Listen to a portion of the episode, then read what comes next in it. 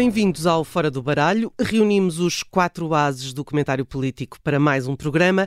Susana Peralta, Luísa Guiar Conraria, Jorge Fernandes e João Marques de Almeida. Hoje, sem a Vanessa Cruz no comando, estou eu, Judite França. Já vamos aos naipes. Uh, Deixem-me só uh, revelar que na segunda parte, na jogada da semana, vamos à candidatura de Pedro Nuno Santos e ao confronto entre socialistas com José Luís Carneiro do outro lado do rinque.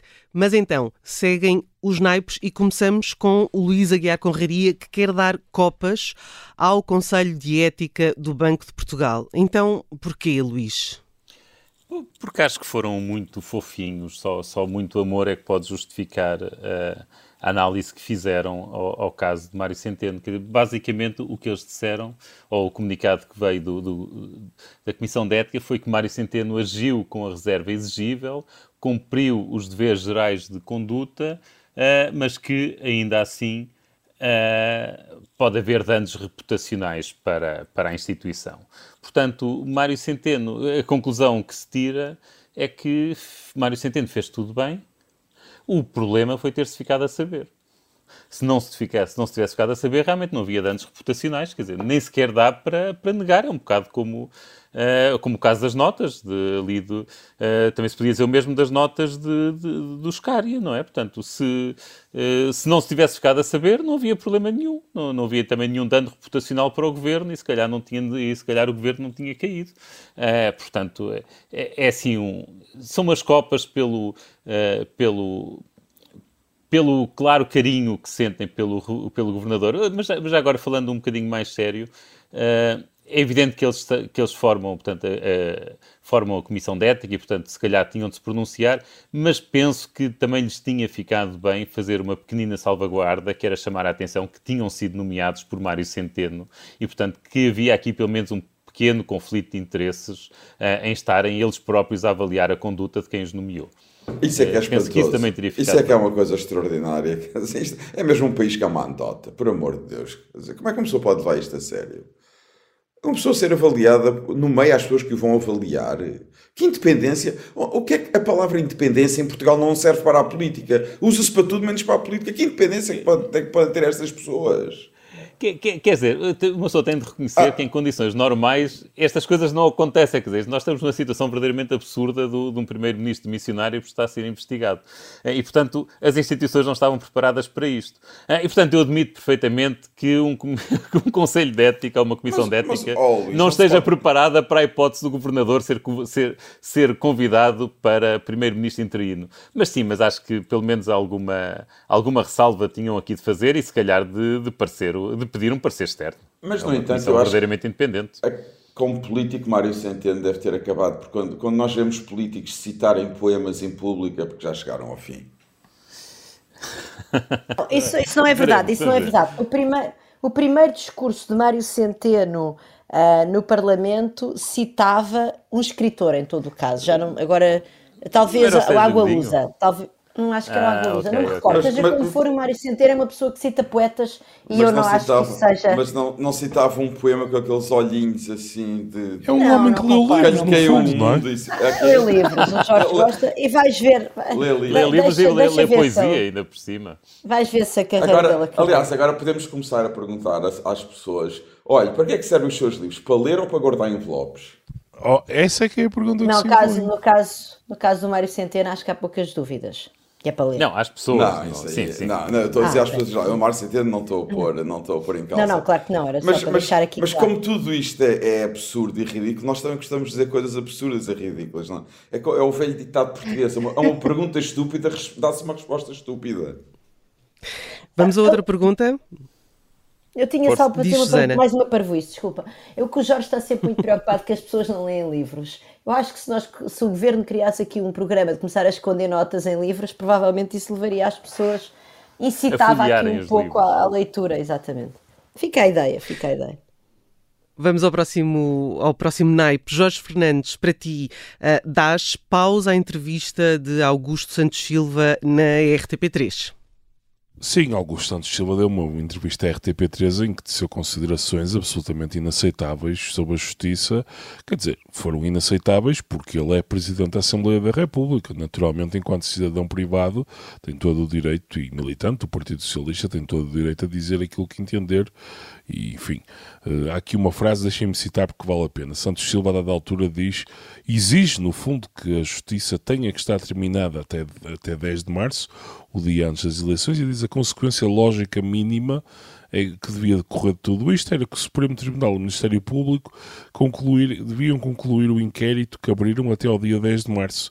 Bem, eu acho que ele às vezes parece que se esqueceu que ocupa o cargo de presidente da segunda figura do Estado, quer dizer, ele é Presidente da Assembleia da República e estas declarações não podem ser feitas sob pena de estarmos perante uma tentativa de pressão sobre o ramo oh, oh, judicial. Oh, Oh, Jorge, isso, isso é, mas estás a perder de pressuposto que existe separação de portugueses em Portugal e que, portanto, o Presidente da Assembleia da República não pode fixar prazos de investigação ao Supremo Tribunal. Pois, quer dizer, eu gostava e eu às vezes ainda, ainda é tenho uma vaga esperança pelo, pelo, ele, ele, ele, ele, não é fixou, ele não fixou, ele apelou. Quer dizer, vamos também não chegar Ele exigiu. Ah, está bem, exigiu é a palavra que ele usou. Achas que a justiça vai cumprir? João, mas quer dizer, ele não se pode ah, pronunciar. Claro que não pode, é óbvio não que se não pode, pronunciar em público é nos termos que, que o fez. Quer dizer, mas, ele mas, poderia mas, ter dado uma entrevista. Oh, mas tu esperas alguma coisa diferente do Augusto Santos Silva? Pô, pois não. tem sido a prática não. dele como Presidente da Assembleia da República? Não, não, de facto não. Quer dizer, aliás, eu fico surpreendido é que as pessoas ainda se surpreendam com o Augusto Santos Silva. É verdade, quer dizer, e nada disto nos devia, nos devia espantar, quer dizer, ele já na altura, quando era ministro dos governos do Sócrates, ele tecia considerações sobre a justiça de, de forma bastante contundente e sobre a cabala que ele então achava que estava a ser urdida contra o Sócrates. E, Vês, dizer, isto agora, agora veio confirmar a tese da cabala. Isto vem confirmar a tese da Cabala. A dada altura, eh, tantas vezes se clama pela tese da Cabala e a dada altura a tese da Cabala pode mesmo ser verdade.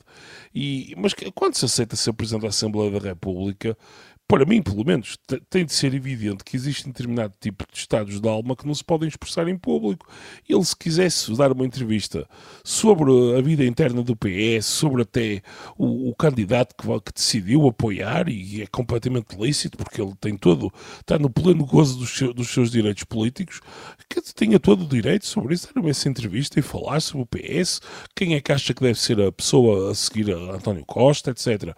Agora, não pode tinha, tinha que ser claro para ele, uh, ou tinha que concordar com o jornalista antes, ou se o jornalista fizesse essa pergunta, que sobre questões judiciais e sobre processos em curso, que não se podia pronunciar de todo enquanto Presidente da Assembleia da República. E mais, a Assembleia ainda nem sequer foi dissolvida.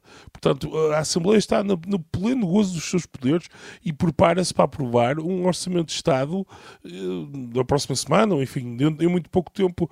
E, portanto, Augusto Santos Silva é o Presidente da Assembleia da República República e, no fundo, reparem, isto vem apenas dar razão a André Ventura, que andava há, anda há anos a dizer que Augusto Santos chegou a um operativo do Partido Socialista.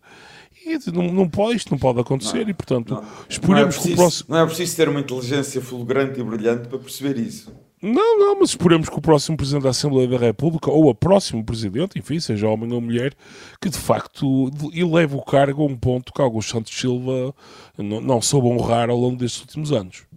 Passamos ao próximo naipe, Susana Peralta. Para ti, uh, três estudantes detidas na Faculdade de Psicologia porque davam uma palestra sobre o clima. O que é que aconteceu aqui?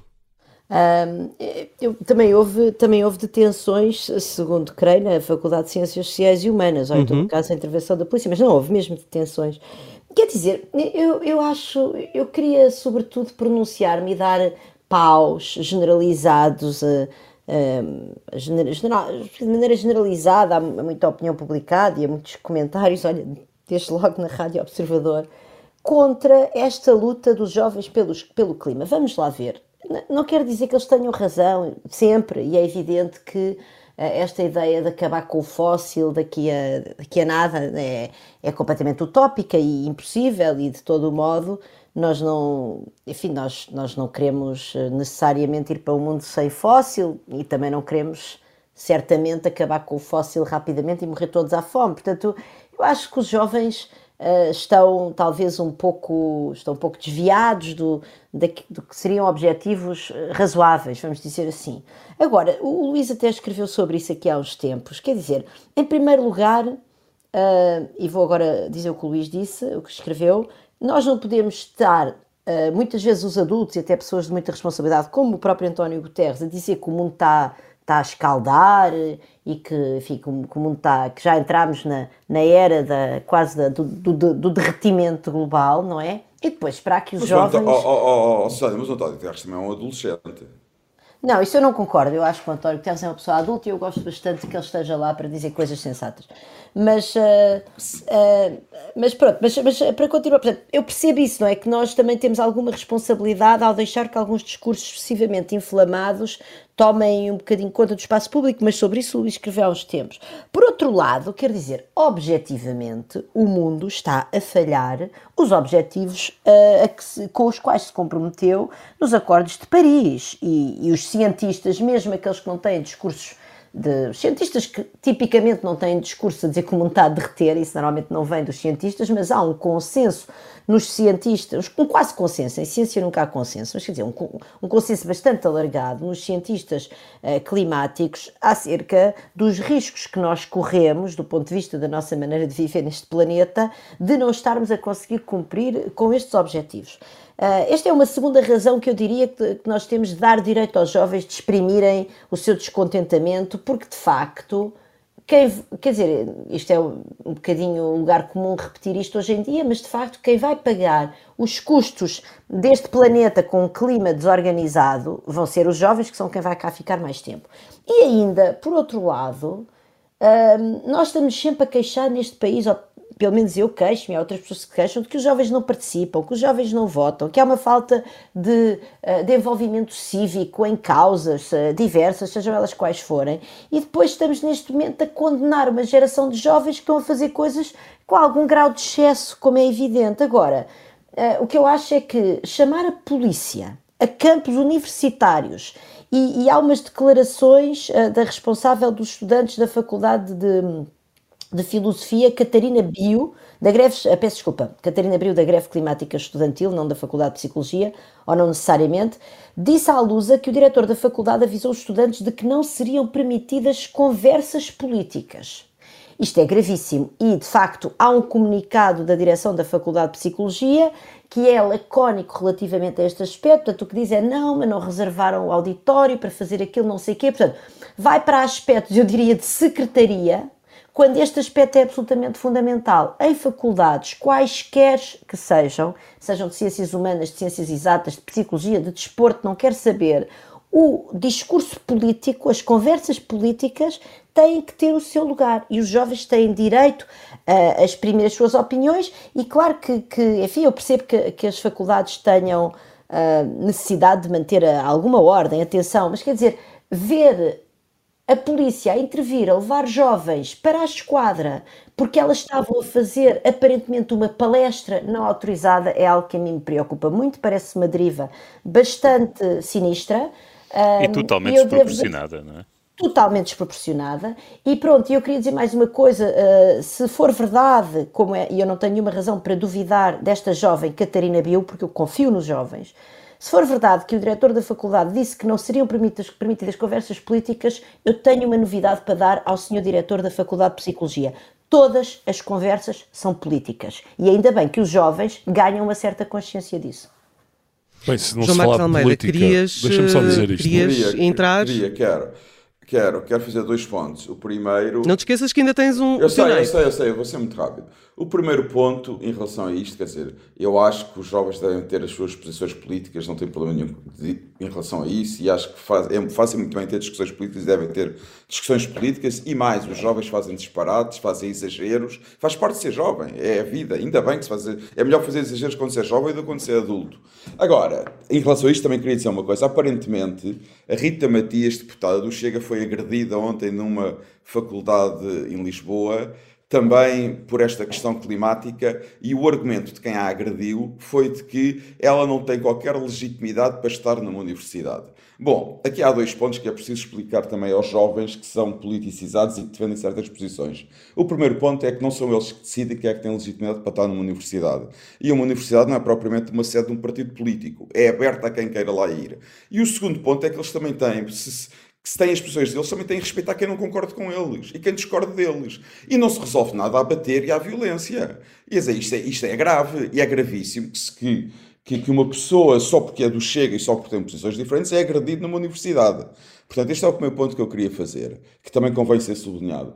O segundo, Rápido, ponto, o, o segundo ponto, uma das razões porque uh, as políticas climáticas estão a falhar a primeira razão tem a ver que a China e a Índia não cumprem grande parte, de, não concordam, discordam com muitas dessas políticas climáticas. E a China e a Índia têm aí 40% da população do mundo, entre 30% a 40% da população do mundo. Esse é o primeiro ponto, que é muito importante, portanto, que também convinha, se calhar, fazer algumas manifestações na China e na Índia em relação às políticas climáticas destes governos. E, o, e António Guterres, quando fala, também ah, refere-se especificamente à China lá. e à Índia. Oh, oh Sana, agora deixa-me acabar. Então, mas quer dizer, mas Nós os temos... nossos jovens têm de se manifestarem aqui. Não, não, mas eu acho muito muito bem, eu não estou a dizer para os nossos jovens irem para a China ou para a Índia. Tem que fazer barulho. Mas, Alessandra, mas eu não estou a dizer para os nossos jovens irem para a China ou para a Índia. O que eu estou a dizer é que era bom que na China e na Índia também houvesse manifestações contra o, o, completo, o quase desprezo que os governos chineses e indianos têm por compromissos internacionais em relação às métricas climáticas. E que António Guterres, como secretário da ONU, também devia falar destes países e não falar em geral, não é? É que é muito fácil falar em geral, mas é difícil atacar a China, para quem é secretário-geral da ONU. E aí é que se vê a coragem. E o segundo ponto, que é preciso, e vai ser um ponto muito polémico nas nossas sociedades, é que são as classes mais pobres que estão a sofrer mais com as políticas de de... em relação às alterações climáticas, sobretudo em relação ao seu poder de compra. E eu dou sempre um exemplo muito claro: os carros elétricos. Na Europa, quem pode guiar carros elétricos são os funcionários da Comissão Europeia, que têm ordenados elevadíssimos, e são as pessoas que trabalham na City e em grandes empresas multinacionais que têm também ordenados elevadíssimos. Vão falar com as pessoas de classe média baixa onde é que elas têm dinheiro para comprar carros elétricos. Também é preciso ter em João... conta as injustiças populares que estas políticas estão a, a, a, a, fazer. João, tens um minuto para dar espadas à Assembleia Geral do Futebol Clube do Porto. Eu vou, então vou fazer, vou falar de um, de um, de um modo telegrama, de, em, em, telegrama. Primeiro, nunca, eu sou portista, como as pessoas que já, eu já disse isto na Rádio Observador, já escrevi no Observador. Sou portista, sou um grande portista, gosto muito do Futebol Clube do Porto. Uh, tenho muita pena, tenho mesmo muita pena de ter assistido ao que assisti na última Assembleia Geral do Clube, com adeptos do Porto, bater, com sócios do Porto a baterem outros sócios do Porto e a agredir outros sócios do Porto. É o primeiro ponto que é lamentável. Nunca, nunca pensei ver isto acontecer no Futebol Clube do Porto e nunca tinha visto uma coisa semelhante no Futebol Clube do Porto. É lamentável. Segundo ponto, eu tive uma grande admiração por Pinto da Costa, mas perdia e acho que está na altura de Pinto da Costa abandonar o lugar de presidente da SAD do Futebol Clube do Porto e de presidente do Futebol Clube do Porto.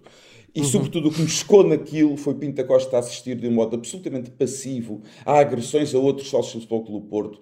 A direção e a administração da SAD estavam a assistir, nada fizeram, nem apelaram e depois do que aconteceu não foram capazes de fazer um comunicado a pedir desculpa por tudo o que tinha acontecido. E finalmente, só João, para fica acabar... Aqui, fica aqui... Não, João, já tá não bem. temos tempo. Fica aqui o, o teu uh, desagrado em relação ao que aconteceu. Vamos para intervalo e já voltamos.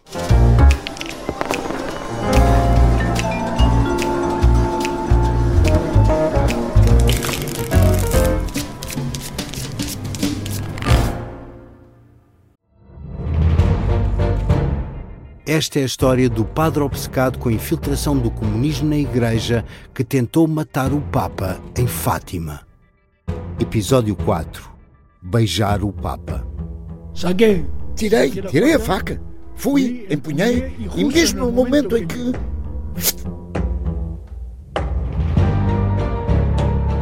Matar o Papa é uma série para ouvir em seis episódios e faz parte dos Podcast Plus do Observador um novo episódio a cada terça-feira. Os assinantes do Observador têm acesso antecipado a todos os episódios desta série, já disponíveis em observador.pt. Os Podcast Plus do Observador têm o apoio da Kia.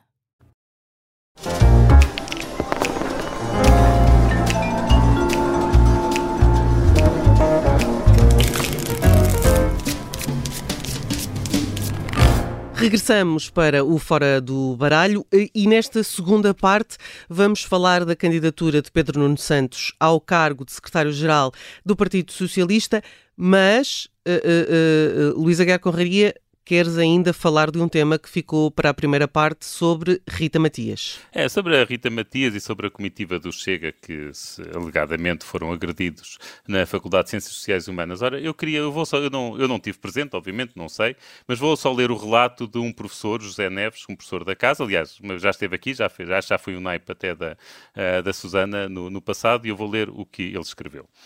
Uh, o grande Paulo Futre era exímio a sacar penaltis. Passava à frente dos adversários e tropeçava nos seus próprios pés como quem estivesse a ser rasteirado. A deputada Rita Matias e a comitiva do Chega têm menos talento para o teatro. Passaram duas ou três horas na esplanada da, da FCSH a ver se alguém os rasteirava. Insultaram estudantes de forma xenófoba, puseram os seus jagunços a rondar as conversas que os poucos docentes e muitos estudantes que ali estavam iam mantendo, andaram com câmaras, com câmaras a filmar quem não queria ser filmado. E ainda assim tiveram pouco sucesso, o que nem por isso os impediu de chamarem a polícia para reivindicarem um alegado penalti. No final do, acontecimento, um dos polícias, sentindo-se algo apalhaçado pelo show montado pelo Chega e perguntando-se por que raio ali estava, disse-me: Isto é gozar com quem trabalha. Pronto, isto é a descrição da, da ação da Rita uhum. Matias e do Chega na FCSH, feita por um professor que esteve lá. Bem, eu, eu só quero adicionar aqui, só, só muito brevemente, posso? Sim, sim, diz Jorge. Não, pronto. Quer dizer, pronto, só, só para esclarecer que, que, o professor José Neves não é propriamente uma, uma, pessoa, digamos, isenta. Tem umas posições políticas muito vincadas, anti-chega, nomeadamente, portanto, eu também eu tomaria o seu, o seu. Eu não tomaria, digamos, o seu, a sua descrição como uma descrição jornalística, enfim, isenta de qualquer tipo de. Portanto, achas que ele inventou a citação do. Não, não acho que, invent, não acho que inventou, Luís. Agora, acho que não inventou fez a descrição, a citação do por polícia. Exemplo... Ele fez, ele fez a citação do polícia. Isto é gozar Não, não, está bem, é evidente, mas, ó Luís, mas quer dizer, acho, acho que ele tem os... Por amor de acho, Deus. Acho que, acho que ele, o Zé Neves tem as posições que tem e quer dizer, mas não, não são próprios. Ele não fez, não, não há de ter feito um relato, eh, digamos, eh, um relato propriamente jornalístico isento. Mas dito isto, é evidente que não houve qualquer tipo de agressão, quer dizer, eu, eu vi as imagens e andei, andei com alguma. É evidente que não houve qualquer tipo de agressão e até compro perfeitamente a ideia de que terá havido provocações por parte do Chega. Agora, vi imagens e, enfim, de muitas, muitas dezenas ou até centenas de estudantes da FCSH no fundo, a tentarem impor quase uma lei da rolha, a dizer que ali pessoas de uma determinada ideologia não podem entrar, não podem falar, etc, etc. Aliás, isto é um clássico, já aconteceu antes na FCSH, quando aqui há uns anos atrás, largos, quando houve um, havia um debate com Jaime Nogueira Pinto e outras pessoas, e pessoas de direita e de esquerda, e houve uma, uma fortíssima, uma fortíssima mobilização porque não, houve um as pessoas da FCSH entendiam que pessoas de, oh, direita não, não podiam falar na FCSH. Quer dizer, portanto, a, a, ideia, a ideia de que dentro de uma faculdade temos de viver numa câmara de eco em que só ouvimos pessoas de, de, com as quais, à partida, concordamos é a própria negação do que é uma faculdade e a própria negação oh, do que é o conhecimento. eu só queria fazer um ponto. Eu só queria fazer um ponto. Tenho imensa pena que o professor José Neves tenha falado do Paulo Futre que foi um futebolista fantástico e não é verdade que se ele tivesse sempre a atirar para a área para fazer penaltis. Hum. Ora bem, vamos então uh, ao uh, Largo do Rato. Luís, uh, começo não, não, eu tenho. Eu quero, desculpa, desculpa. Eu tenho mesmo que dizer uma coisa relativamente ainda a esta questão das alterações climáticas. O, o, é verdade que os pobres não têm dinheiro para pagar carros elétricos. É verdade que as políticas de transição climática um, afetam desproporcionalmente o orçamento dos mais pobres. Aliás, basta lembrar o que é que aconteceu com os Gilets jaunes, por exemplo, em França. Enfim, não vamos agora entrar por aí porque há obviamente instrumentalização política, etc. Mas há objetivamente impostos, tal como agora com o IUCA em Portugal, são impostos de, sobre uh, poluição que, que pesam mais no orçamento dos mais pobres e é por isso é que há um fundo de transição justa na União Europeia e é por isso também que a COP já tem um fundo semelhante para uh, poder compensar de alguma forma os países mais pobres e, e, até foi o Paquistão que fez pressão sobre isso, enfim, mas esse era outro programa. O que eu quero dizer é o seguinte também, que é um aspecto muito importante uh, para complementar o que o João disse. Os mais pobres são também quem paga desproporcionalmente os custos das alterações climáticas. São as pessoas que vivem em, em regiões, por exemplo, mais sujeitas uh, a cheias, e as cheias catastróficas vão ser, estão a ser mais frequentes de resto com as alterações climáticas. São Mas as estás pessoas a falar que, por de pobres exemplo, no plano têm... global? Pobres não estou a falar em todo não só no plano global, também nos países, nos países ricos, as pessoas mais pobres são quem vive, por exemplo, em zonas mais poluídas, são quem não tem, eh, são quem tem mais problemas respiratórios, ou porque vive em zonas mais poluídas, ou porque também depois não tem dinheiro para ter acessos de, a cuidados de saúde preventivos, etc. Portanto, os pobres também pagam os custos, pagam desproporcionalmente os custos das alterações climáticas. E isso também explica, provavelmente, porque é que nós somos tão lentos Uh, enfim, porque essas pessoas têm pouca voz. Mas pronto, isso era, isso era hum. outro programa, mas eu queria fazer este ponto. Luís, vamos então agora ao uh, tema da segunda parte. Esperavas ver o Largo do Rato tão galvanizado? É, é o que se costuma dizer rei morto, rei posto?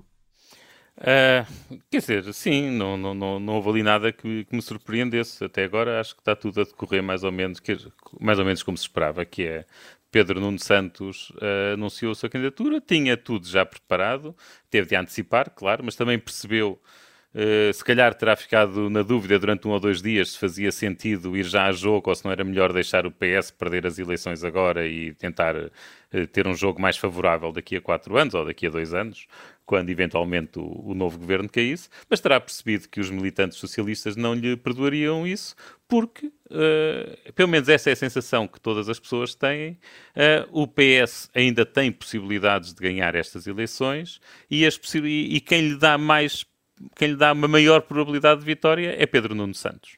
Uh, e portanto, e é isso que, que é isso que interessa a um partido de poder. Uh, e é por isso que não é de nada surpreendente, não é nada surpreendente que haja todo este apoio e todo este fervor à sua volta e estas declarações.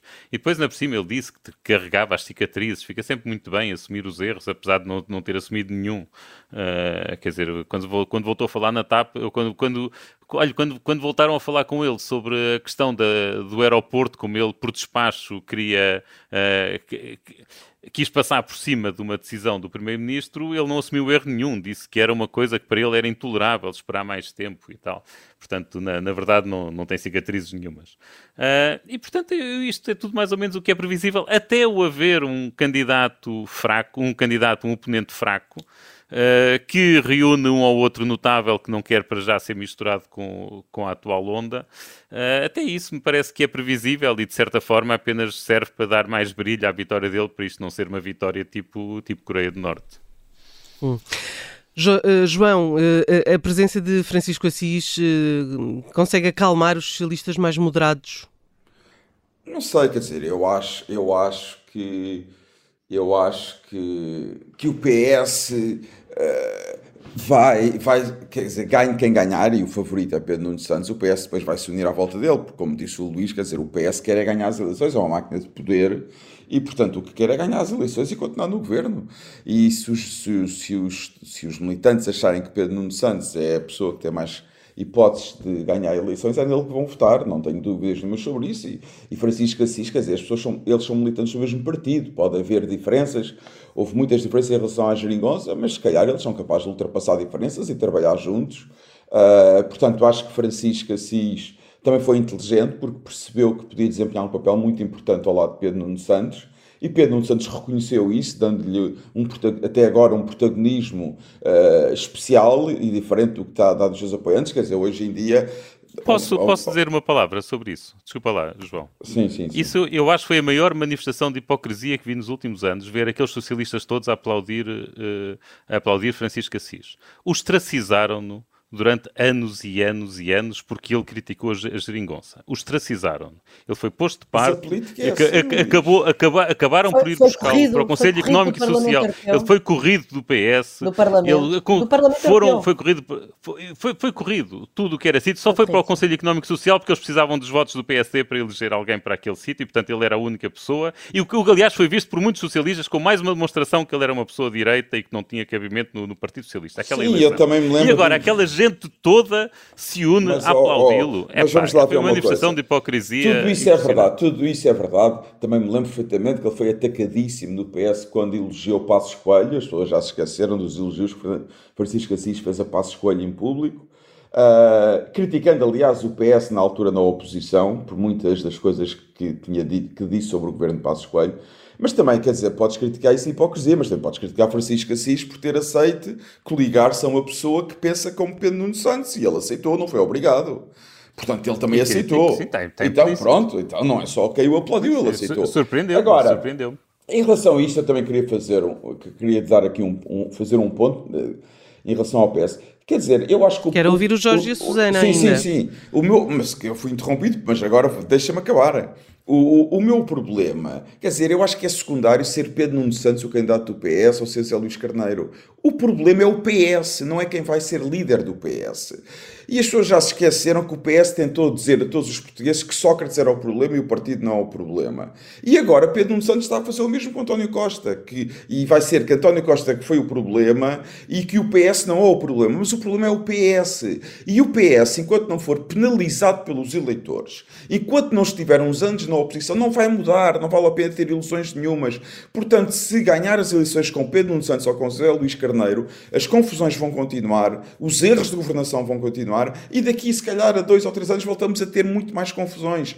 Porque o PS como acontece na política, está há demasiado tempo no poder, o poder corrompe, e agora não estou a falar no sentido de corrupção monetária ou financeira, estou a falar no sentido de corrupção política. O poder corrompe, está há muito tempo no poder corrompe, e o PS precisa de uma cura da oposição e de ser penalizado pelos eleitores portugueses. Não sei se eles vão perceber isso ou não, mas é a minha opinião. Jorge, achas que o eleitorado já se esqueceu do que aconteceu uh, no governo, das polémicas, da forma como Pedro Nuno Santos saiu?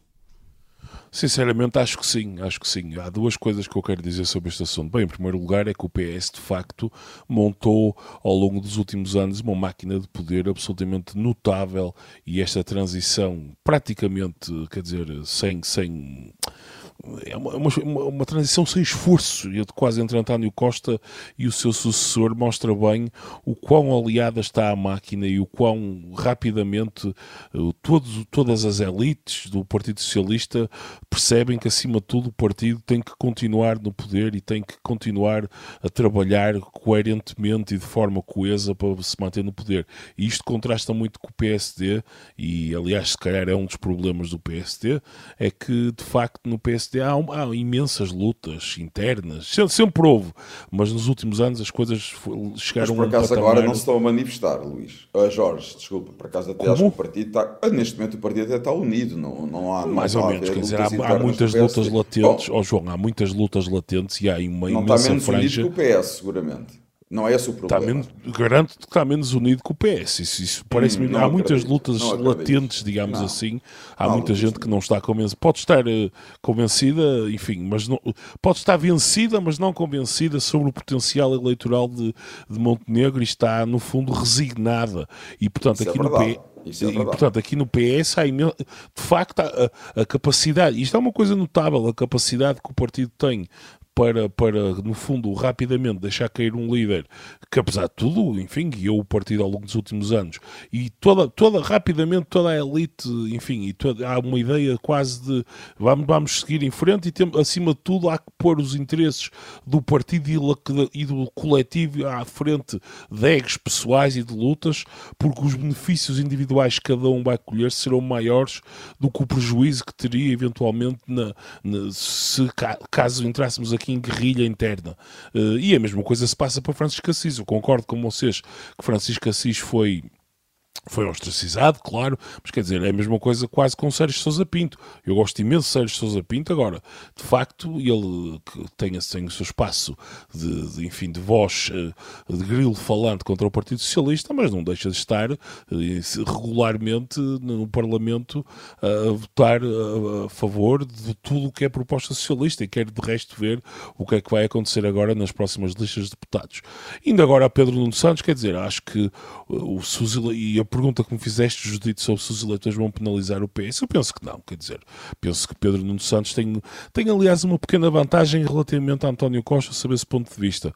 Por exemplo, na matéria da TAP, ele vai, é, tem uma posição muito mais fácil de defender do que António Costa, porque ele vai dizer: Eu sempre fui a favor da nacionalização, sou contra a privatização, isto é estratégico, precisamos ter uma empresa pública e, portanto, a posição dele, no fundo, é muito mais coerente e é muito mais simples de defender do que as, do que as múltiplas posições que António Costa foi tendo.